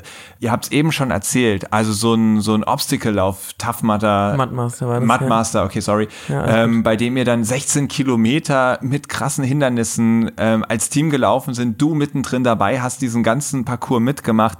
Du hältst einen Weltrekord für den höchsten Sprung mit einem Rollstuhl ins Wasser. Du planst gerade dein neuestes Projekt. Vielleicht magst du einmal ganz kurz erzählen, was, was planst du bei dem Rio-Projekt? Ja, ich erzähle gleich was zum Rio-Projekt, aber der wichtigste Punkt fehlt noch bei diesem Surf-Projekt. Der ist auch in, gleich abgehandelt. Und zwar, dieses Projekt und auch alle anderen wären niemals möglich ohne den Einsatz von meinen ganzen Helfern und ohne, dass sie mir bei den Projekten helfen, weil das ist mir schon wichtig. Wow, okay. Also da allerhöchsten Respekt, Paul, jetzt stellvertretend an die ganze Crew, die dahinter stand, an dich. Genial, dass ihr das so mitmacht und ähm, zeugt auch von Größe, dass du da diesen, diese Wertschätzung jetzt weitergibst. Ja, weil ich ja, aber ich finde, das gehört sich auch. Ich meine, ich hätte das Surfprojekt nie ohne die beiden machen können und da bin, dafür bin ich denen unendlich dankbar, weil es eine Erfahrung ist, die so nie möglich gewesen wäre. Sehr cool. Sehr cool. Genau, und das andere Projekt, was du angesprochen hast, auch da ist Paul involviert. Jetzt muss ich mir, ich komme mir schon langsam fast ein bisschen äh, blöd vor gegenüber Paul, weil ich ihn in jedes Projekt mit reinziehe. Äh, so gesehen, nein, aber es macht ja auch Spaß, wir verstehen uns ja auch gut. Äh, und zwar ist es ein Kletterprojekt und zwar möchte ich auf den Zuckerhut in Rio de Janeiro klettern. Nicht hochlaufen, nicht hochfahren mit der Gondel, nein, wirklich hochklettern. Rock Climbing. Ja. Genau. Okay, krass. Ich kletter selber auch so ein bisschen. Was für eine Route ist das? Wie schwer ist die? Also, nur damit man eine Vorstellung bekommt, der Zuckerhut ist 400 Meter hoch. Ein Kletterer ohne Einschränkung braucht so roundabout fünf bis sechs Stunden. Und es gibt viele leichte Routen, die man gehen könnte, aber die können wir nicht nehmen, weil man da ähm, laufen muss über sehr schmale Wege, was nicht geht für den Zustieg und so. Das heißt, wir müssen tendenziell die schwereren Routen nehmen. Die bewegen sich so im Felsbereich bei, ähm, ja, korrigiere mich, wenn das falsch ist, Paul, 6 plus, 7 minus in dem Bereich. Also die Route, die wir klettern, ist 6a plus und sind, glaube ich, wenn ich das richtig im Kopf habe, 6, 7 Pitches. Ja, irgendwie so. Also, ja. Das sind Seillängen, also man klettert quasi einmal die, weiß ich nicht, dann sind es mal 30, mal 20, mal 15 Meter und dann ähm, wartet oben jemand, dann steigen Johnny und ich nach. Wir machen das zu dritt mit einer Bergführerin und ja. ähm, so hangeln wir uns äh, Pitch für Pitch den Berg hoch und äh, ja. Also es gibt nicht ein Seil, was von oben nach unten geht und zur Not kann man sich mal schnell ganz wieder runterlassen, nee, sondern man hängt nicht. dann mitten in der Wand und muss dann ja. über mehrere Seillängen nach oben beziehungsweise nach unten klettern. Und äh, 6a Plus ist auf jeden Fall eine Route, die jemand, der nicht klettert, niemals schaffen würde. Also da braucht ja. man eigentlich schon ein ein paar Jahre Klettererfahrung, dann ist sowas auch möglich. Über mehrere Seillängen wird es natürlich wieder sehr viel schwieriger, weil man viel mehr Kraftausdauer braucht. Also wirklich ein herausforderndes Kletterprojekt. Ich bin super gespannt zu erfahren, wie das weitergeht. Wenn ich das richtig verstanden habe, da ist auch ein Filmteam dabei, begleitet das, soll ein ja. Buch dazu geben. Ähm, dementsprechend kann ich da schon mal die Aussicht auf ein super cooles Filmerlebnis stellen. Deswegen gehen wir da auch jetzt nicht mehr weiter drauf ein. Wir haben leider auch nicht mehr so super viel Zeit und ich möchte mit dir unbedingt noch in die nächste Kategorie und zwar am Abgrund der Meere. Am Abgrund der Meere. Während wir in dieser Kategorie sehr häufig auch auf verschiedene Umweltaspekte eingehen, möchte ich mit dir heute die Chance nutzen, auch nochmal wirklich auf unsere Gesellschaft zu schauen. Du hast ja vorhin auch erzählt, du hast dich an über 900 Stellen beworben. Du bist top qualifiziert. Du hast an der Sporthochschule Köln deinen Master abgeschlossen. Du hast schon für den DFB gearbeitet und, und, und, und, und. Und trotzdem bekommst du bei so vielen Bewerbungen eine Absage, teilweise auch ganz unverblümt wegen deiner Behinderung. Wie würdest du denn eigentlich einschätzen, geht unsere Gesellschaft mit Menschen mit Behinderung um? Hm. Äh, tja, die Frage ist natürlich sehr hart, aber ähm, ich bin immer ein Freund, sie ehrlich zu beantworten, ähm, so leid mir es tut. Aber in meinen Augen ist Inklusion in Deutschland nicht gewollt. So, weil wenn wir das wollen würden, das müsste von der Politik schon anders kommen und die Gesellschaft tut sich auf der einen Seite, und das äh, möchte ich immer gesagt haben, schwer, weil sie natürlich häufig nicht wissen, wie sie damit umgehen sollen, weil sie keine Erfahrung damit haben, weil sie Angst haben. Und das verstehe ich auch ein Stück weit und ein Stück weit verstehe ich es aber auch nicht, weil am Ende des Tages ist es trotzdem so, alle, die so schwer behindert sind, dass sie nicht in der Lage sind, einigermaßen eigenständig draußen unterwegs zu sein, sind ja sowieso 24-7 in einem betreuten Umfeld. Also heißt es aber auch alle anderen, die ich so ähm, sehe auf der Straße oder denen ich begegne, mit denen kann ich erstmal normal umgehen und müsste eigentlich gar keine Vorurteile haben, weil sie werden einem schon sagen, wenn, wenn was nicht passt oder man wird schon merken, wenn sie dann doch nicht so gut reden können. Aber von vornherein davon auszugehen, ist auch einfach sehr unfair und irgendwie auch demütigend, weil ich gehe jetzt auch nicht her und sage, ja, alle, die jetzt in Zukunft äh, blond sind, können jetzt nicht mehr reden. Wenn ich dieses Gerücht über Instagram in die Welt setzen würde und entsprechend verbreiten würde, dann würde sich das trotzdem irgendwann wieder totlaufen, weil jeder merken würde, ja, okay, das ist ja Schwachsinn. Und ähnlich ist es damit. Und ich würde mir halt wünschen, dass die Gesellschaft viel weniger Angst hat, normal mit so Leuten umzugehen. Aber, und es gehört auch fairerweise dazu, auch die Behinderten selbst sind in meinen Augen dran schuld. Weil, als Beispiel, wenn man mich fragt, ob man mir helfen kann, habe ich zwei Möglichkeiten darauf zu antworten. Entweder patzig, weil ich mir auf den Schlips getreten fühle, dass man mir nicht zutraut, das selbst zu können, oder ich antworte freundlich darauf, nee, danke, Sie können mir ähm, nicht helfen, ich möchte das alleine probieren. Oder Sie brauchen mir nicht helfen, ich möchte das alleine probieren. Bei der zweiten Variante wird die Person sich trauen, das nächste Mal wieder zu fragen, bei der ersten nicht. Und das ist genau das, was ich auch kritisiere. Ich kann als jemand im Rollstuhl oder mit Behinderung nicht erwarten, dass mich die Gesellschaft normal behandelt, es selbst aber nicht tun.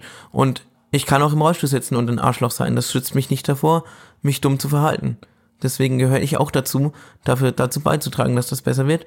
Und trotzdem würde ich mir wünschen, dass genau das besser wird, weil diese soziale Ausgrenzung ist das, was am meisten wehtut, unabhängig von allen Bewerbungen. Hm. Ich habe aus dem ersten Teil so ein bisschen rausgehört, ohne dass du es explizit gesagt hast, dass du dich durch deine körperliche Behinderung so wahrgenommen fühlst, als ob du auch äh, geistig eingeschränkt wärst.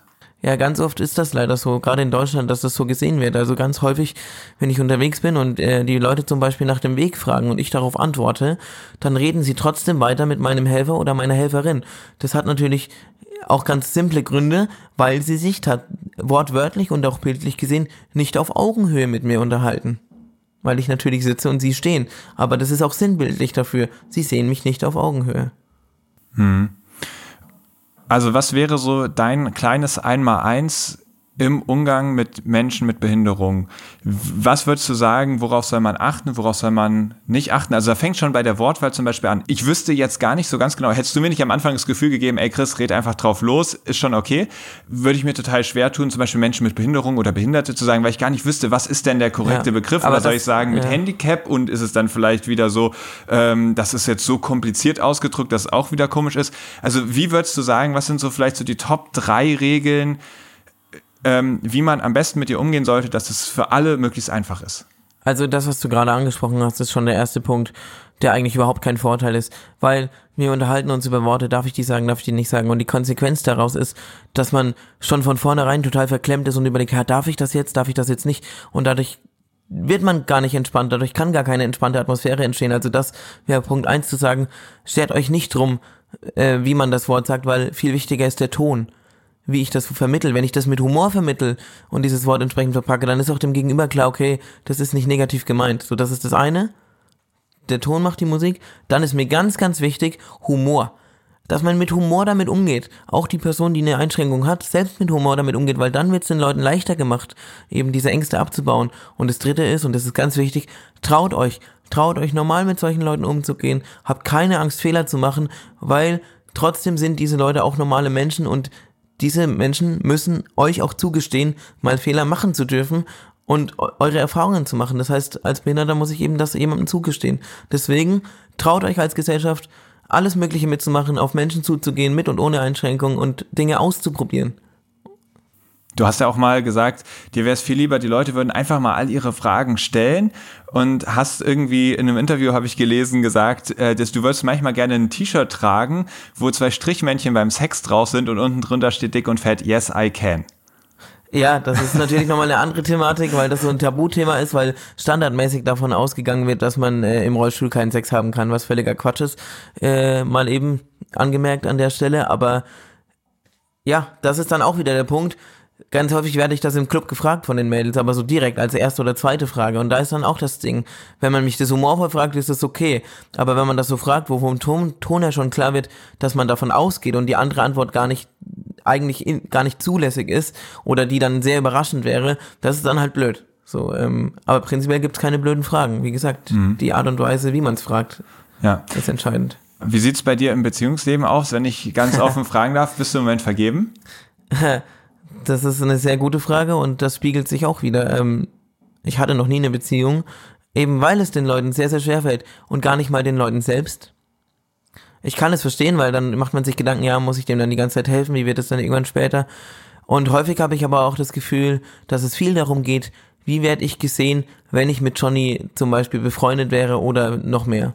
So dieses, wie sehen mich andere Leute darin? Und das finde ich noch viel schlimmer, weil Natürlich, ich kann nicht alleine Rollstuhl fahren und das würde mir, glaube ich, vieles erleichtern. Das tut mir jetzt leid gegenüber allen Querschnittsgelähmten. Das soll nicht angreifend sein. Aber wenn man alleine Rollstuhl fahren kann, dann hat es sowas von Selbstständigkeit. Und dadurch, dass ich jemanden brauche, der mich schiebt, das suggeriert halt einfach indirekt schon mehr Behinderung, als ich vielleicht de facto habe. Und ja, Beziehungsleben gab es bisher nicht. Hätte ich nichts dagegen. Ähm, Voraussetzung dafür ist, dass sich die Leute was trauen. Und wie gesagt, wenn es mich auf die Schnauze haut, muss man mich halt wieder aufheben. Mhm. Mittlerweile bist du ja fast schon so ein bisschen Shootingstar, möchte ich sagen. Du hast so viel Medienpräsenz. Du warst jetzt zum Beispiel in Spanien bei Adidas, da bist du Markenbotschafter, hast äh, einen Vortrag gehalten vor den ganzen Olympioniken, vor den ganzen Medaillengewinnern. Es scheint ja irgendwie so, dass du positiv im Mittelpunkt stehst und die Leute begeisterst. War das schon immer so?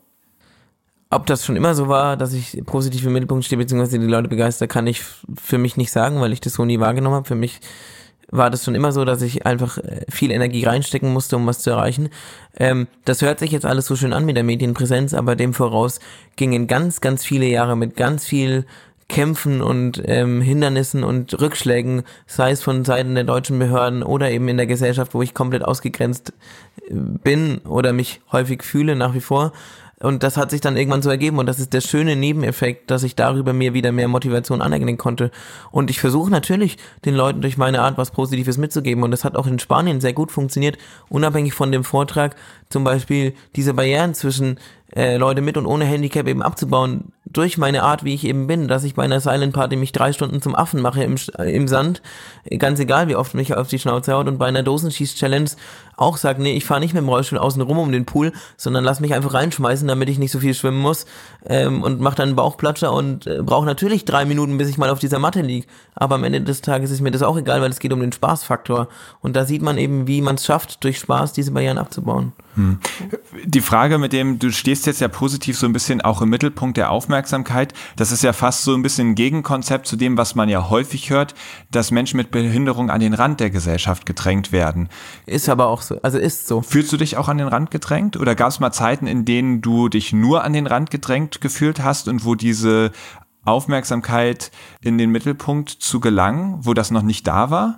Ja, also mir geht's prinzipiell nie darum, mit meinen Leistungen in den Mittelpunkt zu kommen, sondern es ist Mittel zum Zweck, Mittel zum Zweck aus der Not geboren, dass eben das mit den Bewerbungen nicht funktioniert hat, weil ich mir immer gesagt habe, ich möchte mein eigenes Leben finanzieren und nicht abhängig sein von irgendwem, vom Staat oder von wem auch immer. Und mich hat es sehr lange und auch nach wie vor noch an den Rand gedrängt, weil diese soziale Komponente, die ich ja angesprochen habe jetzt schon zwei, dreimal, die tut nach wie vor sehr, sehr weh. Und das ist eigentlich das, was das Leben, ja, was das Leben äh, letztendlich wirklich lebenswert macht. Und äh, deswegen würde ich nicht sagen, dass das ähm, schon perfekt ist. Es ist auf jeden Fall jetzt ein bisschen besser geworden durch die ganzen Vorträge und diese Sachen. Und es ist auch gut so, weil dadurch kann man auch eine Aufmerksamkeit erzeugen. Und das soll ja auch mit dem Kletterprojekt nächsten Oktober, wenn wir da hochklettern, eben dann auch passieren, dass da auch nochmal mehr ähm, entsteht. Aber es ist, wie gesagt, eigentlich Mittel zum Zweck und es ist nach wie vor so, dass man sich an den Rand gedrängt fühlt schon. Du hast ja vorhin auch gesagt, alles ist für etwas gut. Siehst du das auch bei deiner Tetraspastik so? Ja. Auch das ist gut. Ähm, in der, in gewisser Weise. Es ist natürlich scheiße als Behinderung. So. Aber es hat mich auch zu dem gemacht, der ich heute bin. Ich glaube nicht, dass ich von meiner Art her so wäre, ohne dieses Handicap. Weil ich nicht eben so viel mehr auf der positiven Seite investieren muss, um Leute zu überzeugen. Das heißt, diesen Humor, diese diese, diese Challenge-Mentalität oder dieses Mindset hätte ich definitiv nicht ohne mein Handicap, da bin ich überzeugt davon. Jetzt mal eine ganz blöde Frage, in Anführungszeichen. Ich weiß nicht. keine blöden Fragen. Vielleicht sagst du das gleich nicht mehr. Wenn es eine Wunderpille gäbe, die du schlucken könntest und du wärst diese Krankheit los, wäre das was, wo du sagen würdest, ja, möchte ich machen? Oder ist es sofort? Würdest Absolut du sofort? sofort. Absolut sofort, sofort weil das ist ja auch immer noch mein, mein Wunschtraum, irgendwann laufen zu können. Und ich, ich habe manchmal so, so, äh, ja, Flash-Forwards, würde ich mal sagen, ähm, wo ich mir schon vorstelle, wie geil das wäre, einfach loslaufen zu können. Und dann stelle ich mir manchmal vor, wenn ich plötzlich Fußball spielen würde, ich würde wahrscheinlich innerhalb von fünf Minuten fünf, ähm, zehn rote Karten kassieren, weil ich einfach Bock hätte, jeden umzurennen. So, ja, es, also sofort, würde ich sofort nehmen, weil diese Freiheit, die es das einem gibt und das ist un, unbezahlbar. Und wenn man dann im Kontext setzt, wie viel ich mir sparen würde an Energie, die ich hier reinstecken muss, um überhaupt leben zu können, auf jeden Fall würde ich das machen. Aber sie gehört ja da, zu mir dazu, die Spastik, und deswegen stellt sich diese Frage aktuell nicht, weil es gibt sie aktuell nicht. Ebbe oder Flut? In dieser Kategorie bekommst du eine Entweder-Oder-Auswahl und du entscheidest dich einfach ganz spontan für das, was dir besser gefällt. Sturm oder Flaute? Sturm. Hai oder Delfin? Beides. Ja, dann eher, glaube ich, der, ob ich das bin oder ob ich das. Das ist so ein bisschen offen. Ah, was ist okay, dir okay, lieber? Was okay. magst du lieber? Was Ja, bist dann du? der Delfin. Dann der Delfin. Bist du der Delfin oder magst du ihn lieber? Beides, glaube ich. Ich bin auf jeden Fall jemand, der gerne Spaß hat. Und Delfine haben ja Spaß. Sie sehen zumindest immer so aus, als ob. Fisch oder vegan? Dann eher Fisch. Ruhe und Entspannung oder Action und Abenteuer? Action und Abenteuer. Die Antwort kam schon, bevor die Frage fertiggestellt ist. Sport mit gesunden oder Sport mit anderen behinderten Menschen? Das ist gemein, die Frage. Weil tendenziell eher mit gesunden, auch wenn das ein blöder Begriff ist, Okay. weil es mehr, äh, weil es mehr von Normalität hat, aber viel lieber wäre mir die Kombination aus beiden. Also, dass das eine Entweder-Oder-Frage ist, finde ich ein bisschen schade, weil für mich viel lieber wäre mir eben die Kombination, dass es überhaupt keine Rolle mehr spielt, ob ich behindert bin oder nicht. So, dass einfach alle zusammen Sport machen. Und ich habe jetzt dann doch noch ein ordentliches Fettnäpfchen mitgenommen. Ich, ähm, ich habe mir tatsächlich auch äh, schon gedacht bei der Frage, so, die ist irgendwie haarig zu, zu stellen, aber ich habe mich dann doch gefragt, weil du bist ja zum Beispiel in dem ähm, Contest, in dem Surf-Contest bist du ja angetreten, nur gegen Menschen ohne Behinderung. Ja, weil einfach, weil es keinen anderen gab, der halt da angetreten ist. So, es gab halt niemand anderen mit Ja, Handicap. und, und irgendwie hatte ich sozusagen in meinem Kopf auch so ein bisschen drin, ähm, möchtest du vielleicht sozusagen gerne gesehen werden als einer, der mit, mit allen nicht behinderten Menschen antritt und habe dabei sozusagen ja auch irgendwie suggeriert in meinem Kopf, dass du da eine Unterscheidung machst. Und äh, vielleicht ist das ja der Fehler gewesen. Das ist ja witzig, weil ich mache eigentlich keine Unterscheidung, weil ich mich selber nicht als jemand mit einer Behinderung sehe. Genau, In deswegen hast du dich auch in der Frage so gestoßen. In, in, in meinem Kopf, in meinem Kopf bin ich jemand mit Bewegungseinschränkung, aber nicht behindert. Ja. So, und das ist genau der Punkt. Und das, und das Ähm, finde ich, ja. also ich bin, ich bin gerade ein bisschen dankbar für diesen Moment, weil er mir so krass aufzeigt, dass es in meinem Kopf diese Unterscheidung gibt. Ich möchte nicht, dass sie da ist, aber, Aber oftmals gibt's, ja. ist es ja einfach so ein wichtiger Punkt für sich zu erkennen, okay, krass, sie ist scheinbar da und nur weil ich so tue, ich hätte sie, als hätte ich sie nicht, davon geht sie nicht weg, sondern eher in Momenten wie diesem zu erkennen, ah ja, krass, okay.